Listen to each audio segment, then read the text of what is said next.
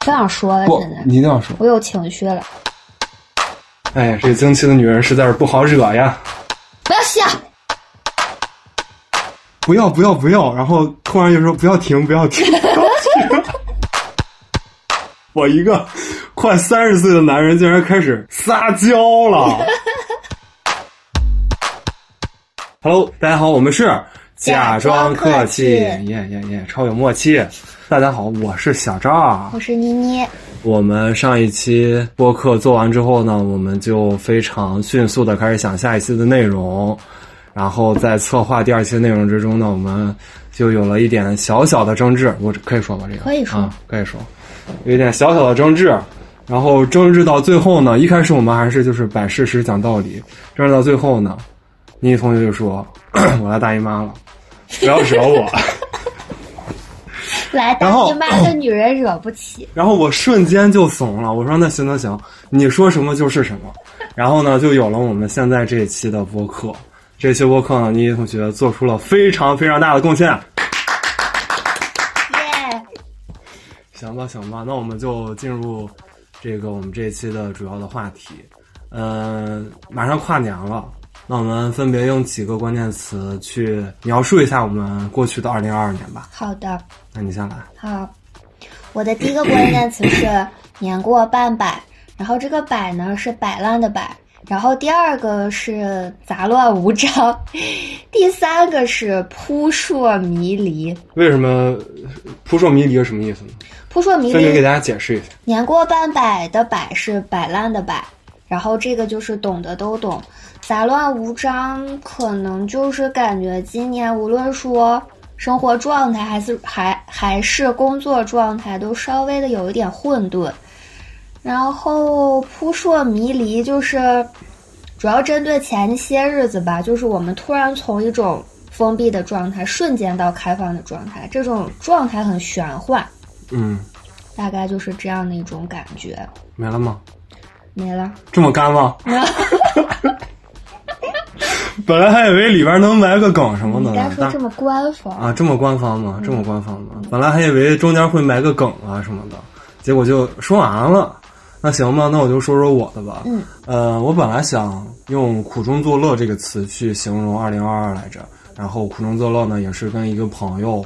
嗯，聊天的时候，他给我概括出来的这么一个词，嗯，但是后来我想了想，其实我不是那么喜欢这个词，嗯因为我总觉得这词里面若有若若无的透露出一些无奈，嗯对，透露出一些悲观的情绪。那么我不太想让自己用一些非常消极、非常负面、悲观的情绪去看待自己的过往，包括自己的未来。嗯所以说，我不太喜欢，嗯、用这个词来形容我的二零二二年。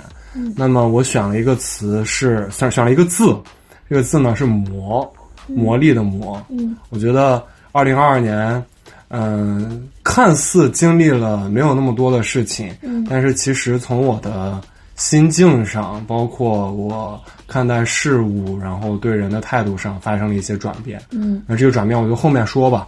那这个磨就是我二零二二年的一个呃关键字吧。嗯。嗯然后做这一期节目之前呢，我们也去收集了一些朋友们对这一年的评价，然后也想在这儿分享给大家。小耿说道，他今年的状态是慢下来、走出去，还有叛逆心。然后这个叛逆心，这多大了？多大了？还能有叛逆呢？行行行，来继续继续继续继续。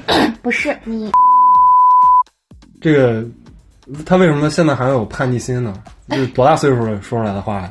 这个我也挺疑惑的，然后我还专门去问他，他有解释到说，就是他原来曾经是一个非常非常宅的人，嗯，但是今年因为各种原因嘛，出不了门儿，嘿。他反倒变变得很愿意出门儿，啊，就是被关家里太久了，对，就很压抑，然后他就特别喜欢出去见人、出去玩出去跟朋友们约会。嗯然后阿花说的就非常的直观，他说转折和得病，转折和得病，得病是咱们知道的那个病吗？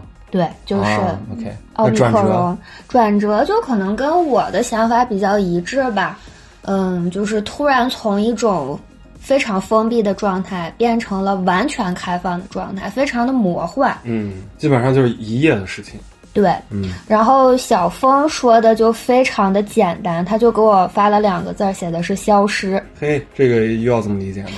他觉得今年一年就什么都没发生，啊，什么都没做，然后就过去了。嗯，他可能觉得没有一个让他觉得今年很没有一个非常大的进步，对对很大的意生义活。上、工作上有一个非常大的进展。对嗯然后阿帆说的是无功无过，平平淡淡，很佛。嗯，小雪说的特别逗，呃，她说上网课放假，上网课放假，因为小雪是一名学生高中老师。啊，然后小杨说的也比较官方，说的是风控病毒波动。这好官方啊！对，因为他是老经纪人就感觉你的这个朋友们都板板正正的。对 天哪，板正人的朋友都得板正。有没有一个出格一点的啊？让我们的朋友们也乐呵乐呵。那不是在这儿呢吗？在我来吧，旁边坐着呢。来吧，继续念，念完了吗？没了没了。嘿，哎，这个经期的女人录播客还得边录边哄，我的妈呀！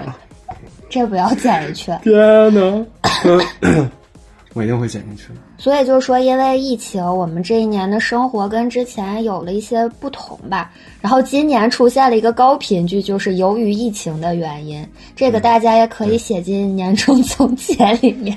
嗯，整个大环境可能受到了一些不太理想的影响吧，比如嗯失业、失恋、失心疯、我最想听的就是失恋了，失恋。说说说你的失恋吧，要不就我没跟我没关系，啊这这咱不展开。哦，跟你没关系啊。嗯。那所以你今年失恋了吗？然后大家的精神状态也不容乐观，也因此催生出很多发疯文学吧，看着也又好笑又心酸的。比如说呢？你有听过“不倒翁”这个词吗？没有。完了，我是不是上上岁数了？解释一下，解释一下。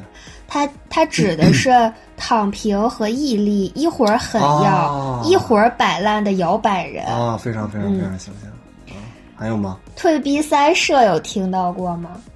这个有所耳闻，你要不再解释一下？就是那个巨牛的那个表情包，那个阿姨退退退退退退退退退！对，它指的是如呸！它指的是如炮弹发射逼退，这什么这这什么字儿呀？姐，你能念连贯吗？这什么字儿呀？撞射，不是你他妈！呃不，他不对，我觉得他就没写对，我看撞什么？不是你没你你你松开你松开！逼退多位壮汉啊！哎呦我的娘哎！啊！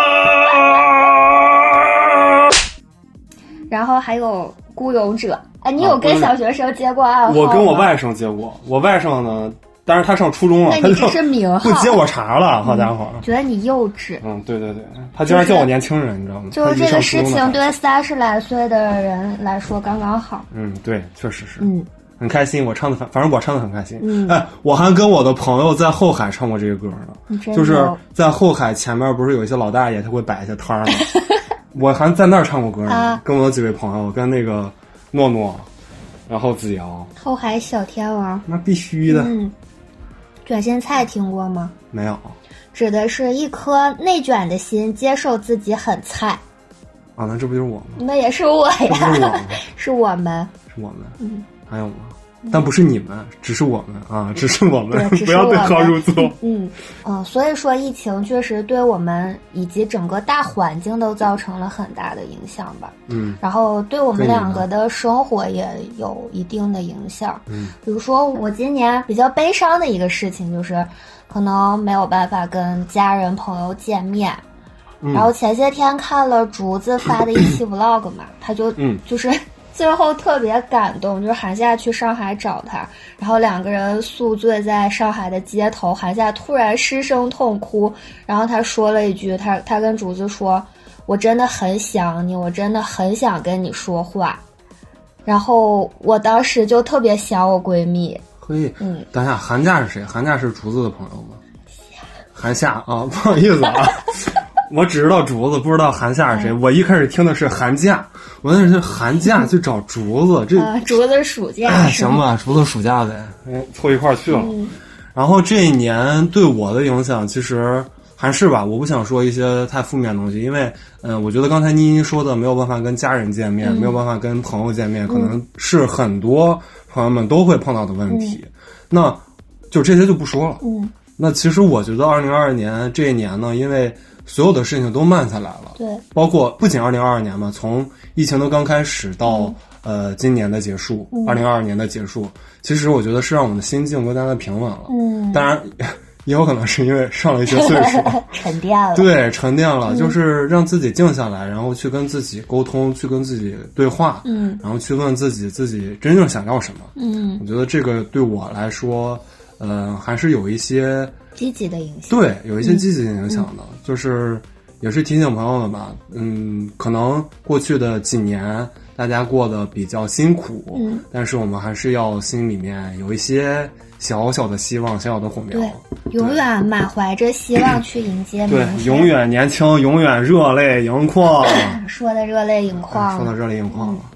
好，那我们接着前面的话说啊，嗯。就是，嗯，二零二二年，你刚才说了一些你没有办法跟家人见面，没有办法跟朋友见面，那肯定也会有一些非常让你觉得哎有点小意思的东西。对那。你这个能跟大家分享一下吗？就其实我们在做节目之初吧，嗯，然后我就想了想这一年，好像想不到啥开心的事儿。嘿，你这也太消极了。对，然后我就也难免，毕竟吃逍遥丸的人。主要来大姨妈了，对，逍遥丸的朋友不知道这个梗的，可以听一下我们第一期。然后就觉得。真的有那么糟吗？我其实，在反思，嗯我就想这一年真的有那么糟吗？嗯就去想，就可能刻意的让自己去想，我这一年有什么小确幸，有什么让我开心的事儿。嗯然后一想，还发现蛮多的。嗯，比如说呢？比如说，我有了一只新的小猫，哇哦，它叫。泡泡。哦，泡泡昨天刚刚被咔嚓了，对，昨天去给它拆了蛋，对，拆了蛋，然后它现在就是这位身边的，就是一位拆蛋专家，因为因为我有两只小猫嘛，然后现在这两只小朋友都是小小小男孩儿，呃，对，两只小男孩儿，嗯，他们都失去了自己的宝贝，对，嗯。挺残忍的，哎呀，但是就就先说小猫这事儿吧，呃，一开始其实特别冲动，就我朋友圈里看到有一个朋友发的说小加菲有人养吗？嗯，我就想了一分钟，就给他回复说还在吗？有人养吗？嘿，然后就非常迅速的跟主人进行了一个沟通，嗯，沟通完了之后就把小猫接回来了。但当时其实我有个私心，因为我觉得我们家老大有点孤独，就每天出去上班嘛。嗯但这完全是人类赋予小猫的一些思绪啊。是的，是的，就是我每天上班一整天都不在家，嗯然后周末有时候出去见朋友又一整天不在家，嗯我就觉得我好像对他有点不负责任，我就没有太多时间陪伴他。嗯，然后就说接一只小猫回来，两个小猫作伴儿吧。其实这个这个想法我觉得更不负责任，他们有可能会打架，无法陪伴两个小朋友。是，对，一开始就是其实想的非常简单，但没想到接回来以后就有点重心偏向于二胎的状态，因为它真的太可爱了，真的确确实真的非常非常可爱，对，然后也非常喜欢我，我也非常喜欢那只泡泡那只小猫。嗯，幸灾乐祸，因为他每次，他每次都会，就是只要我来妮妮家，然后他每次都会趴到我的身边，我就特别的哇，好暖呀，好暖的小猫，对，因为其实泡泡它挺怕生的，但他但不怕我，对它，但没想到它见了你以后就跟你这么亲近，嗯。我也挺意外的。我们。是一家人啊，一家人。然后第二点呢，我就是觉得，呃，我今年最大的一个改变吧，就是能和自己友好相处了。嗯，这个可能也跟这一年大半年时间都在居家的状态有关系被。迫被迫，对对，但是你也知道，我是一个非常不愿意上班的人。非常爱玩的人。哎，不是非常爱玩，就是、哎行吧，你就承认吧。就是我只要不让我去 上班干什么？不让我去单位，然后你让我在家干多少活儿都行，啊我就特别不愿意去工位上坐着。啊，希望我的领导不要听到，嗯。领导应该不会听到。然后就因为这样的状态吧，就可能更喜欢自己去菜市场或者去逛公园儿。然后这种状态就带给自己一种认真经营生活的规划感。嗯，哎，提问提问，嗯你是从什么时候开始去菜市场的？我可能从五月份举家就开始喜欢去。啊，也就是说，刚刚开始学习做菜不，我是有厨艺的。啊啊！然后我每次来他家，他都给我弄那个现成的，半成品，对，半成品直接放锅里跟现成的还是有区别的。啊啊！行行行，接着说，然后还有一个特别大的改变，就是就着刚才你说我爱玩那个点往下说吧。嗯。就我现在热爱的活动，可能从阴间活都回到了阳间，嗯，从黑夜对，回到了白天，回到了白天。啊然后原来可能爱去俱乐部吧，现在就更多时间走进公园里面了。嗯。嗯，然后原来喜欢锐舞，现在可能就变成了跑五公里了，但是这是被迫的，真的吗？真的真真的真的。最最跑五公里，真的吗？他是真的跑。不要笑。然后确实，这个活动从黑夜到白天之后呢，它对身体有一个很大的好的影响，哦，至少不熬夜了。但是开始吃逍遥丸了。对，因为深夜的时间都用来 emo 了。哎呀，嗯行了，就是身体健康了，心理不健康对，了。心里又有大病了。好，继续。嗯、哎还有别生气啊，别别生气啊。我不生气行，行行，怕你生气。我不。哎好好，还有就是，其实今年最快乐的一段时间吧，就是在五月份的时候不能堂食的时候度过的。嘿，嗯，然后那段时间虽然说大家都没有去处，嗯但是又因为没有去处，发掘了很多快乐。嗯就比如说我们当时会，嗯，就是找那种大面积的草坪去野餐。啊，但是一北京般北京哪边有大面积？当时是去通州那边吧，我记得人家不是对外开放的，但是大家特牛，就是翻栅栏进去，哇，然后去野餐啊，然后还有在胡同里面撸串儿，啊，就坐在那个就大爷大妈家门口撸串啊儿，然后有时候还啊。跟人家闲聊两句，啊。然后还有就是当时不是催生出来一种生活嘛，叫什么 city walk，对吧？啊大家都闲，然后出去骑个车，出去走走路，因为那段时间北京的气候也是非常好是的，是的，就仿佛体验了一把那种上海小资生活吧。嗯。嗯，包括我之前也跟朋友们去那个亮马河，嗯，对，晚上特别棒，特别棒。就那个，就是虽然说疫情风控，然后没有办法堂食，但是亮马河那个河边儿嗯。氛围特别棒，就是有大家有在那儿呃吃东西的，有聊天的，然后也有跳舞的，毕竟是跳舞的，毕竟是北京的塞纳河嘛。对对对，嗯，然后还有一些快乐的瞬间吧，就是我会自己一个人适度的发疯，嗯。比如说疯狂给猫梳毛。嗯，原来一只，现在两只，就每天忙得不亦乐乎。对我还看到他之前发朋友圈，就是梳下来的毛给猫做了一双鞋，对，做了一双小拖鞋，啊，哎，那个费劲吗？不费劲，有点费猫。就是这个过程其实非常的疗愈，就是有点费猫。是的，是的，嗯，然后我还会，因为不能去跳舞了嘛，我会自己在家放 techno 舞动。哇哦，嗯，那你跳舞的时候，你的猫就不会有有什么反应，或者说制止你吗？不让别人跳舞可以说是天下最愚昧冷酷的事儿，无论是人还是猫。完了，你又好干呀，好干呀，好干呀！那行吧，行吧，行吧，那就就反正这话已经接不住了，然后我们就往后聊。那我就说说我的吧，我就就就说一下二零二二年让我就我的一些觉得有意思或者说偷乐的一些瞬间。那第一个呢，就是厨艺大增，真棒呢。因为因为因为我之前就是不怎么做饭，然后也没有什么机会做饭，嗯，然后呢，就是因为疫情的原因呢，然后就哪儿也出不去了嘛，你订外卖也叫不到，然后出去吃也吃不了，那怎么办呀？那就自己做呗。嗯但是我还真的发现了一些我在厨艺上的小天赋。嗯，就哎，这个你有发言权？对我有发言权，我来给听众朋友们解释一下。小赵邀请我去他家吃饭的时候，真的是做了四个菜。哇哦，所以味道怎么样呢？呃，哎 什么意思嘛？什么意思就是？他没有像我一样用半成品，啊，嗯，非常的 nice。对这个厨艺，厨艺反正怎么说呢，就是一种被迫中的喜欢，就是可能就不是主动的喜欢。嗯然后确实在厨艺中，呃，做饭中发现了一些小乐趣。嗯就是做饭，在二零二二年对我来说是一种什么感觉呢？就是说，不要不要不要，然后突然就说不要停不要停，不要停，就突然就爱上了做饭。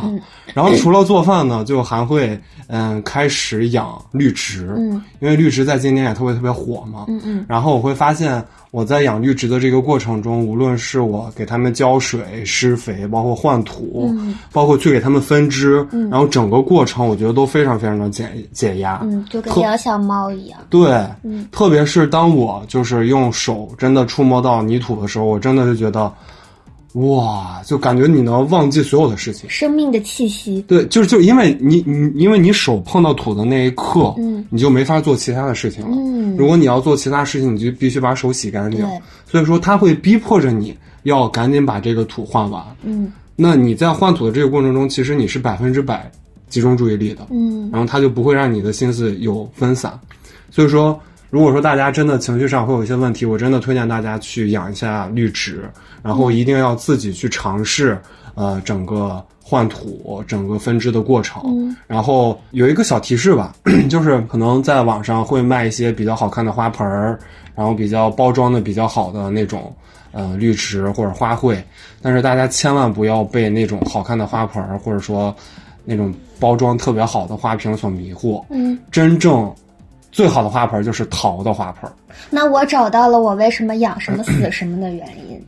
你是都用陶瓷的，对，你的花盆不透气就。是为了它好看。对，你的花盆不透气，但是陶的花盆也非常好看。嗯比如说地罗马，嗯，地罗马的这个花盆，当然也不是。对，也并不是打广告啊，也并不是打广告，因为第二期也没有什么广告啊。我有一个问题，请问你会和绿植说话吗？会？我也会这样。我会，我在给他们就是说刚分完支之后，嗯我会真的会跟他们说，我说，哎呀，你们好不容易啊，你们受伤了，希望你们好好长大。对，我会跟他对话他。是一个小宠物似的那种感觉。然后我之前看过一个 BBC 的纪录片，叫《绿色星球》还是什么来嗯着？那个名字我记不太清了，反正就是那一类。然后他们会用延时摄影的方法去拍植物，嗯但是你会通过他那个片子发现，植物其实就是行动非常缓慢的动物。嗯，它们也是有有生命的。嗯对，植物也是有生命的。虽然说它不像猫啊，不像狗啊那么的活灵活现，但是能跟你互动。其实是的。嗯其实我觉得是的。对，只要你能够投入非常多的精力去关注它，嗯你会发现它跟你的一些互动。第三个呢，就是我更加关注与自己相处，然后跟你前面说的也一样，嗯，然后时刻的提醒自己，万事万物都要自己去争取。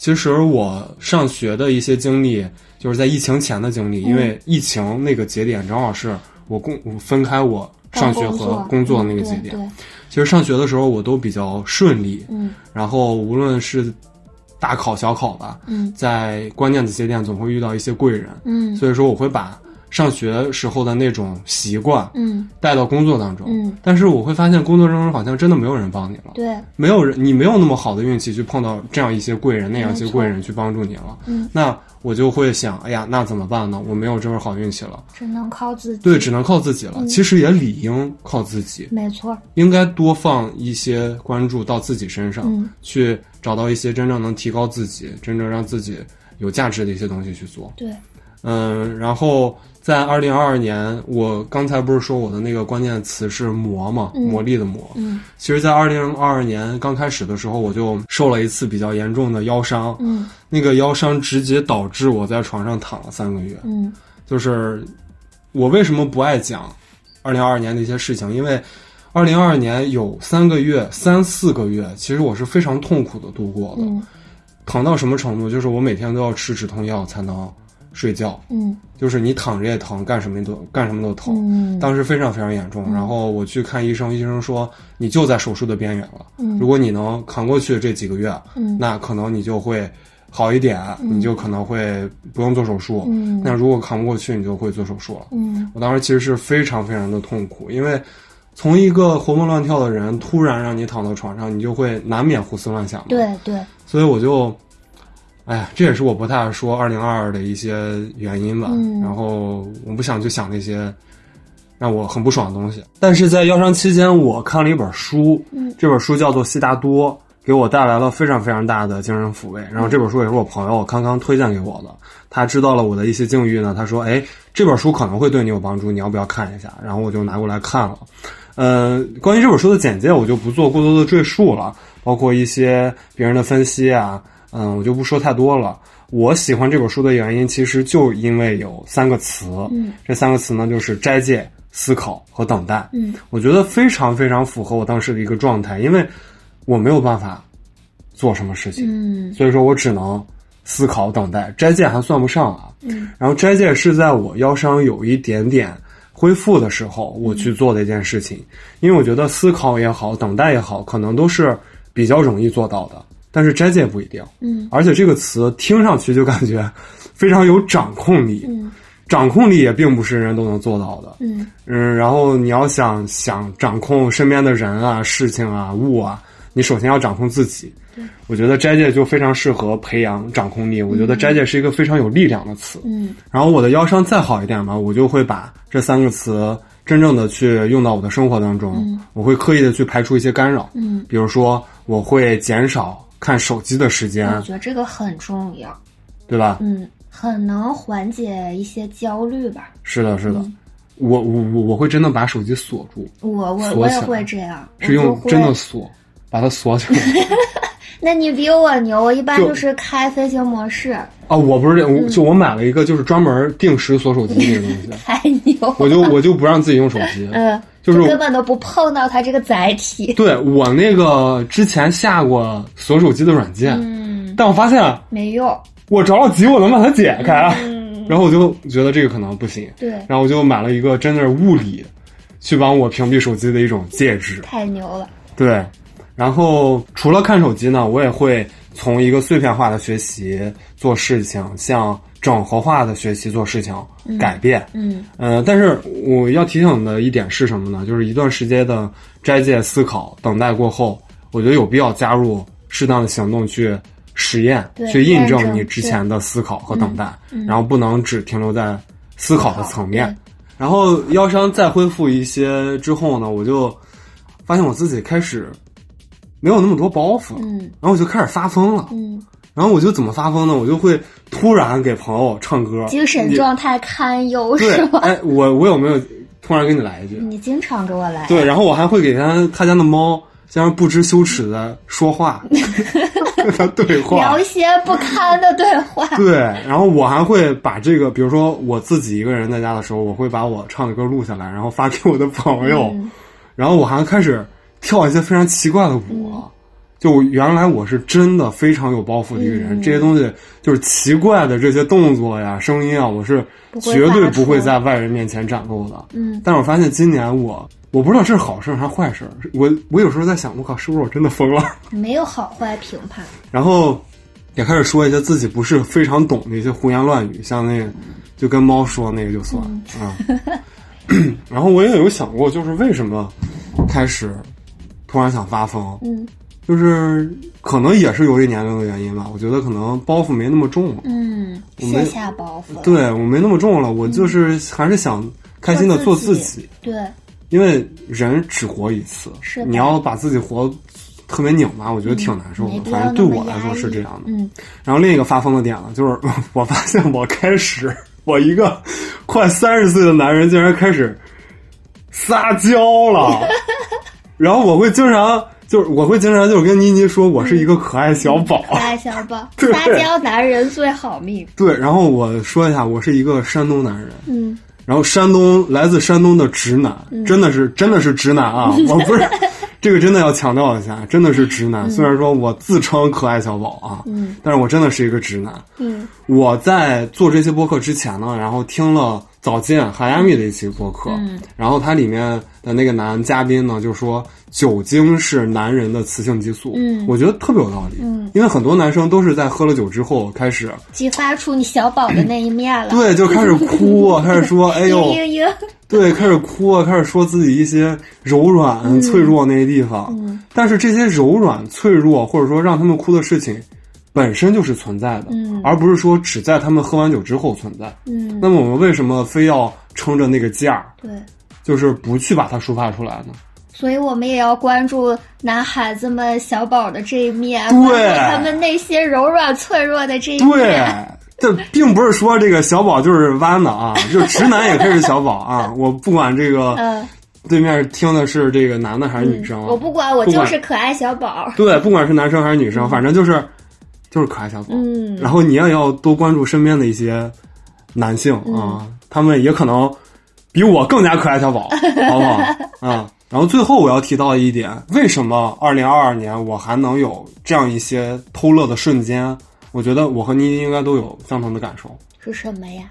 就就就是就是咱们的工作性质、嗯工作单位嘛。嗯因为我跟妮妮都是在体制内工作，嗯所以说我们可能不太用去考虑，哎呀，我们是不是会被裁员？对，对，会不会因为什么发不了工资？是有一种安全感。对，是有一种相对的安全感。但是我们在这里绝对不是在秀什么优越感，嗯，因为我们这这这点工资确实不配。对不值得有什么优越感可以 去炫耀的，嗯只是说我们觉得是单位给予了我们一定的支持。对，就是这样的工作属性吧，然后让我们可能不像是像在私企啊，对就那么有压力面对这样的状态。对，如果是真的是停工，真的可能会被辞退，对，就存在失业风险。对对对，所以说在这里也挺感谢工作单位的，嗯嗯，你应该也是吧？对。对，所以说回顾这一年和自己相比，你又发生了哪些变化呢？又有哪些脱落的瞬间呢？也非常欢迎大家在我们的留言区留言。对，我们也会在我们本期节目的详情页当中留下我们的联系方式，欢迎大家添加我们的联系方式，加入我们的微信群，然后我们大家一起快乐摸鱼，快乐大讨论。耶、好，那我们现在进入年终总结环节。那回顾过去的二零二二年，嗯，你有没有什么总结性的感想可以跟大家分享的？我这个其实想了蛮久的，嗯然后就概括成一句话吧，叫做“魔幻已过，迎接我们的都是真实”。好家伙，好家伙，行，说说吧，怎么就魔幻了？怎么就真实了？嗯，魔幻其实就是我们开头讲的，我觉得这不不可能只是我一个人有这样的感觉，嗯就是这种，嗯，生活状态的一个大翻转，嗯，它真的非常的玄幻，就谁都没能想到，这个疫情突然就来了，来了以后，我们的生活就和原来完全不一样了，是的，是的，就这样过了三年，是的，然后又在那么一瞬间，它就瞬间走了。对，然后当时其实整个人的状态就是不相信，嗯，今天还会不会封我？明天会不会又都居家都不工作了？就都是这样的状态。又点不了外卖了。对，没有人相信还需不需要抢菜，对，就没有人相信疫情真的走了。嗯包括当时我看到朋友圈里面就有一些长辈们会去发嘛，嗯就是那种一个小漫画，然后跟口罩说再见什么的。啊，我都不信这些东西，啊我就觉得不可能，不可能完全走。嗯但是呢，其实我前几天鼓足勇气去看了一场演出，就确实在家里也憋太久了，然嗯后嗯没有一个放松性的活动嘛。然后嗯，当时 是又去跳舞了吗？没有没有体体力不允许，啊，大家都知道这个得完奥密克戎之后需要恢复很长时间嘛，嗯然后也不要有什么剧烈运动，容易引发心肌炎。对，嗯，然后当时也是鼓足勇气走出家门吧。一个其实有很多担心，嗯一个是害怕二次感染，嗯还有一个就是怕心肌炎。啊，心肌炎到现在都成了我们嘴里面一个必不可少的梗了。对，大家真的还是要注意一些康复之后的身体状况。对，就是我有同事去医院检查，因为觉得自己胸闷，然后呼吸疼，去医院检查就是双肺重度感染。嗯，这样的情况还蛮多的。是的，就在我们身边。对，然后当时到了 Live House 之后，去看柏林护士。你有听过柏林护士的歌吗？是一个乐队吗？对，什么风格？特别燥的摇滚乐。后朋克。后朋。嚯，然后当时去的时候，嗯，因为还没有演到他们嘛，大家都比较沉寂，嗯，大家都不摘口罩。就我头一次进一个 live house 里面，看着人人都戴着口罩，规规矩矩啊规规矩矩，然后也不 动也不蹦。嘿，我还想，这都是害怕得心肌炎吗？嘿，都不敢动对，来开会了，就嗯特板正。嗯，然后咱也不敢摘呀，咱戴着 N 九五，那可不。嗯，对，就特别紧张。嗯然后就从来没有说一次看演出是这样的状态，嗯，还挺魔幻的，这个真的特别魔魔幻。这个跟疫情前完全就不是一个状态。对，直到柏林护士出场，就还没出场吧，嗯下一个乐队就要他们上场了。然后这时候你就看口罩全摘了，哇哦！然后大家那个状态氛围一下就上来了。其实我当时还是挺害怕的，嗯我就想人和人都挨着那么近，多危险呀！嗯这也可能是三年这样的状态吧，给人造成的一种心理负担。是的，是的。哎，但我觉得这个场景还真的蛮感人的，嗯，就是突然出来这样一支像精神领袖的一支乐队，对然后一上台就引导着大家把口罩摘开，然后让自己的本性的那一面暴露出来。是的我，觉得还蛮感人的，就是摇滚精神嘛，就是当时大家都、向摇滚致敬。大家都就是特别齐，都把口罩摘了，然后站的特别密。嗯，哇，像摇滚这种，真的。然后他们一出场，哇塞，我就觉得快乐回来了，真的是快乐回来了回到了快乐老家。对，虽然说自己还是 不太敢剧烈运动，就完全不敢蹦，但是当时就确实你感觉人们好像都憋疯了，就这、嗯这段时间真的太压抑了。确实是我之前在上研究生的时候，嗯我是每周都要去看演出的。嗯我每周都要从东五环，嗯跑到二环、三环的地方，嗯甚至会跑最远跑到海淀那个猫嗯去看演出。嗯但是疫情来了之后，我三疫情三年，嗯我看演出的次数屈指可数，嗯我觉得都超不过十次。那我跟你差不多。嗯我觉得这个状态其实挺压抑的，嗯，毕竟它也是一个生活上面的出口嘛。确实，就我们有个口被挡住了，感觉。让妮都没法跳舞了。嘿，然后当时就特别燥，有有一个场景贼搞笑，嗯就有有一个小男孩儿，啊，他一开场其实氛围还没到呢，他就爬到舞台上准备跳水。哇，大家都知道吧？就是小年轻啊，这一，看就看小年轻啊。看现场有这种特别魔幻的行为吧。昨晚上他摔一下，我跟你讲，摔一下就改了。我年轻也干过这事儿啊，嗯，啊但还好我我那次没被摔着，嗯。啊，对。然后他往下跳那一瞬间有人间，接吗？有人接，但是你想，大家都刚阳康，没有劲儿，这个身体素质也不是那么好，没劲儿接他啊，啪就给摔地上了。真摔了，我都听着一声巨响，就在旁边行，就一次就好了。对，这小孩也然后我，就觉得这孩子估计再也不会跳了。没唱完一首歌，孩子又上去了。嘿，真的，我就觉得这精神，还有大家这，摇滚精神，嗯摇滚精神，就特别好，有一种真的东西回来了，曾经的东西回来了。对对然后其实心里虽然说很矛盾嘛，踏出家门的那一瞬间贼矛盾，去还是不去？嗯，包括其实去了一趟，我回来就开始咳，是，但是到了现场，那太高兴了，就是嗯真的，你那个精神状态完全不一样了。是的是的嗯，就很兴奋，嗯好起来了，就有一种好起来了的感觉。嗯，一切都恢复往常嗯，。恢复往常的那种状态了。那你的二零二二年终总结又是什么样的呢？我的二零二二年终总结就是，要永远只丧一秒钟。嗯就我觉得丧是一个常态，嗯任何人丧是合理的，对，任何人也都有丧的这个权利。要接受我们丧的状态。对，要接受我们丧的这种状态。嗯。就像我从二零二二年开始断断续续的去冥想，嗯，然后我在冥想的时候就发现一个点，因为冥想的时候会走神嘛，对，特别是嗯冥想一些刚开始接触冥想的人，就是老是没有没有办法去集中注意力，嗯。会走神。嗯。但是引导语就会告诉你，嗯。如果你现在走神了，嗯。没有关系，嗯。再回来就好。然后把你的注意力集中到你身体的某个位置。嗯。其实你就会听到这样的话，就会觉得特别温暖，嗯。就会觉得就好像有一种我犯错了，嗯。但是又被家长原谅的一种感觉，嗯。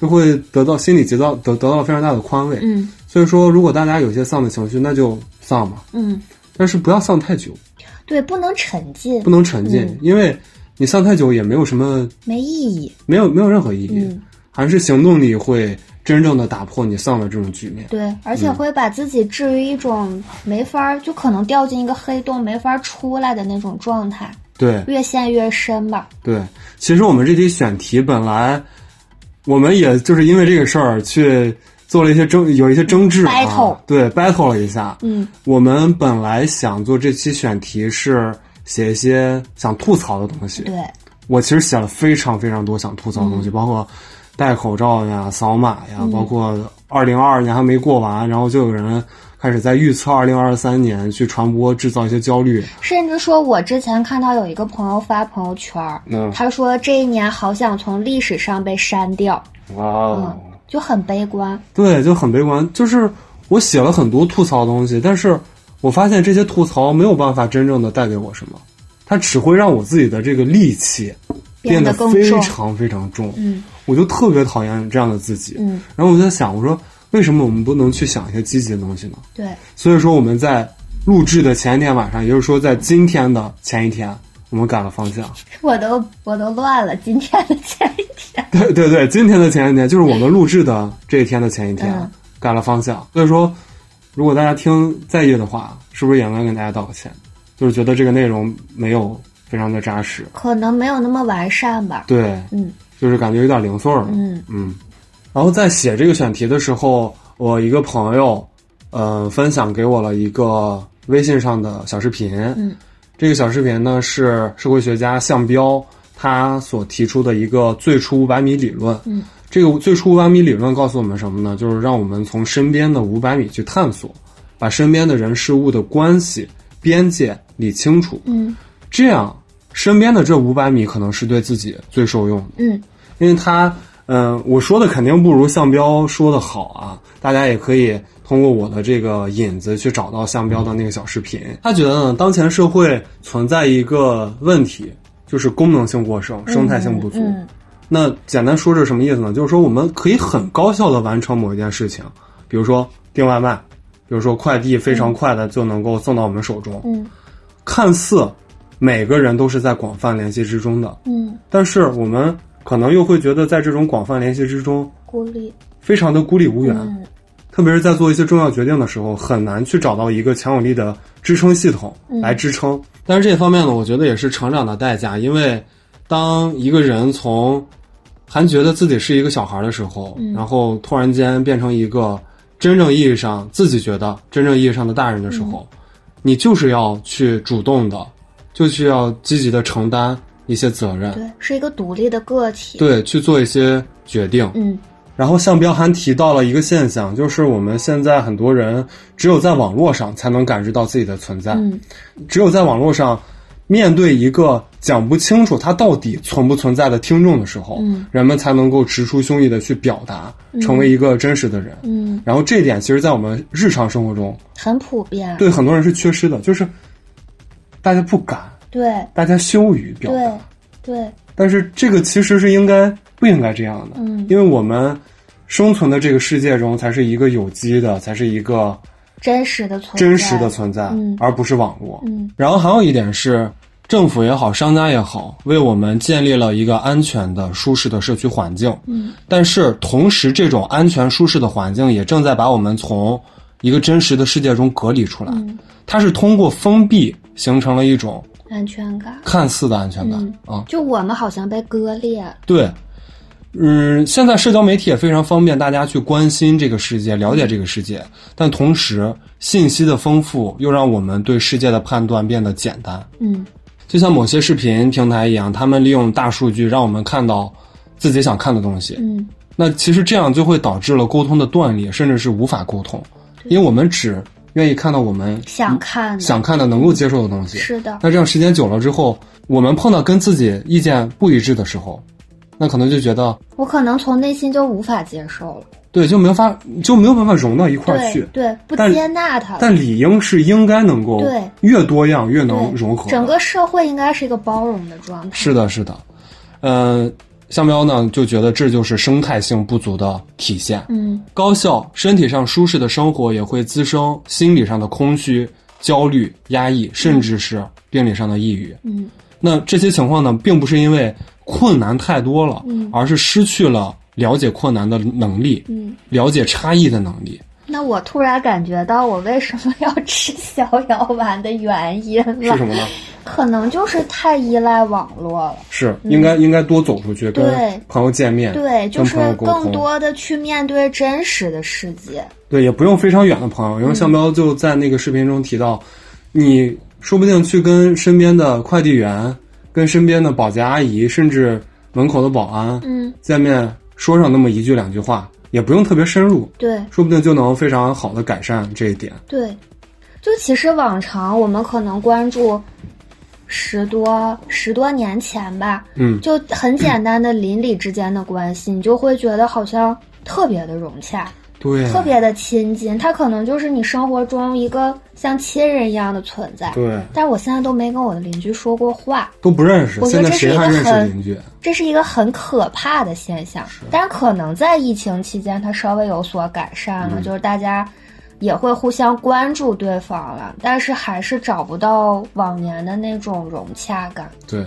哎，说到这里，我就想起一部电视剧《请回答一九九八》。嗯就是双门洞的那种感觉真的特别好，没有看的朋友真的推荐啊，但是可能要找一个比较宽裕的时间，因为一集还挺长的，一个有时候能到一个半小时、两个小时。是个打发时间的好办法。对，但是真的这个是一个非常好的剧，非常温暖、嗯非常温暖的一部剧。嗯所以说，向彪就提出，我们应该开始注意身边的五百米，然后开始注意身边的五百米。最初的五百米就是简单的锻炼我们社会大脑的方式，也可能呢会对我们的心智健康有非常重要的意义。嗯。然后在这里也推荐一本项标的书，叫做《把自己作为方法》，因为它是社会学家项标的一个思想的总结嘛。老实讲，我现在的能力有一点没看懂，但是我会把它反复看，嗯。因为它其实是能看进去的。嗯。它是用一种对话的形式把项标的一些思想给提炼总结出来，嗯。然后在这本书中呢，你也能够呃了解到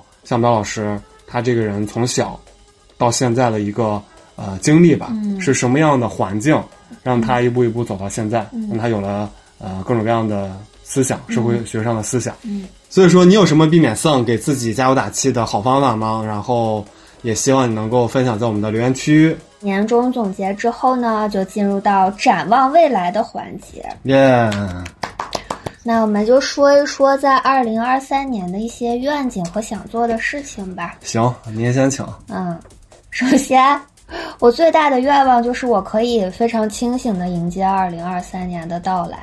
你之前跨年都是怎么不清醒的迎接的？对我很怕我跨年这一天 饮酒过量，啊饮酒过量会怎么样呢？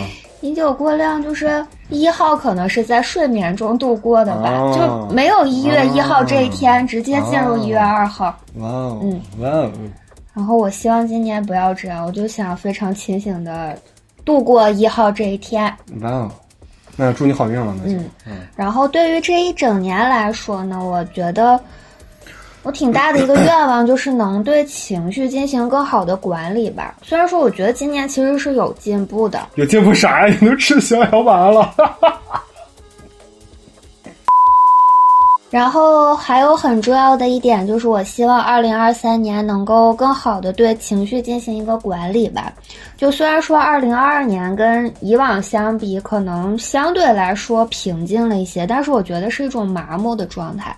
所以说，希望新的一年就是我能够做到平静，而不是麻木。嗯然后还有一个比较大的愿景，就是因为现在也开放了嘛，就是想有更多的时间和家人见面，然后也有更多的时间陪在父母身边。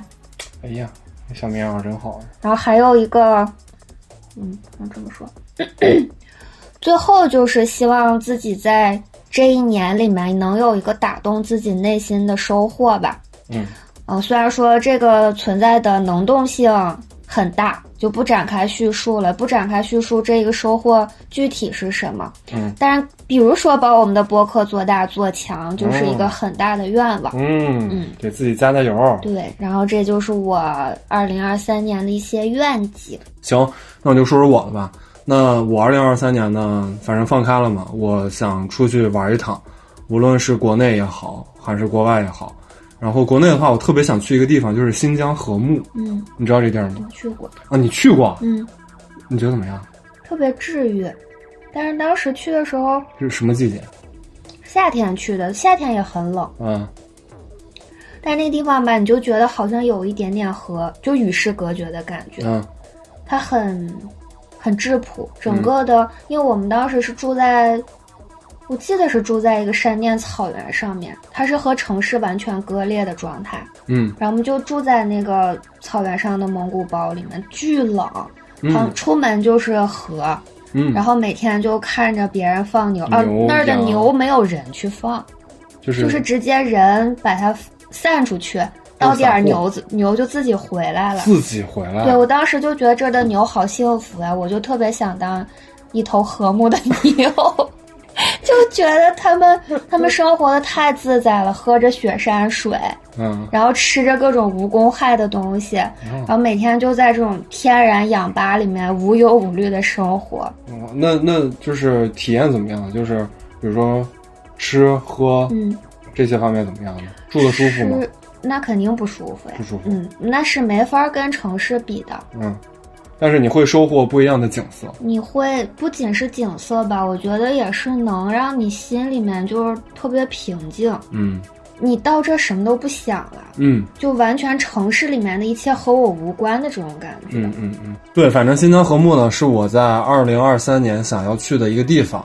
然后在这里呢，也给大家做一些推荐，真的是，反正我在工作的时候看到那个图片就觉得太美了，然后我又去搜了一下小红书，然后很多小红书博主发的就更美了，就更想去了。反正、带滤镜的，对，但确实确实这个地方真的很美。嗯，嗯反正就希望能够去一次吧。嗯啊，当然，如果说有一个人能够陪我去呢，那就是更好的了。新年啊，愿望，对，也算一个，嗨，这个就是次要的新年愿望了。最主要的新年愿望就是还是搞钱、搞事业、嗯啊，这是我二零二三年的，算是在事业上的一个愿望吧。嗯然后还有一个在二零二三年我要想去尝试的点呢，就是想尝试一下极简主义生活。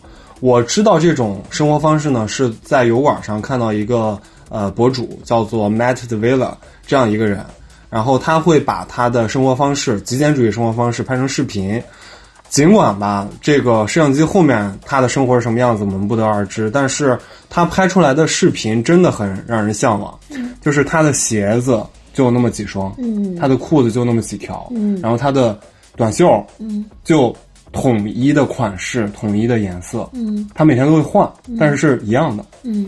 就是我觉得这会让人少掉非常非常多的焦虑，啊对，节省非常非常多的时间。嗯。因为我是男生嘛，可能对这个 就是利索就好，嗯。可能嗯不像女生，她们可能要考虑一些花样。嗯，美观，对对对对对，所以说我想尝试一下这样的一种生活方式。嗯嗯，我有曾经尝试过，嗯但是其实蛮难的，嗯，没成功，对没有成功，嗯其实蛮难的。因为你还是太在意别人对你的一些想法和目光，其实不是别人，就是你自己真的去严格那个坎儿。不是不是，就是你自己去呃严格遵守极简主义生活方式的时候，你你就会处处都是困难。嗯对，比如说他对物品的摆放啊，对桌面的整洁程度呀，那不是强迫症了。是有点强迫症，但是他那种生活方式拍出来的东西是真的会让我向往，嗯就是我想去试一下，就重新尝试一下，嗯无论是成功还是失败。嗯当然，如果说这种生活方式让我觉得不舒服了，我可能也会停止。嗯，它是一个大胆的尝试。对对对，我就会想去尝试一下。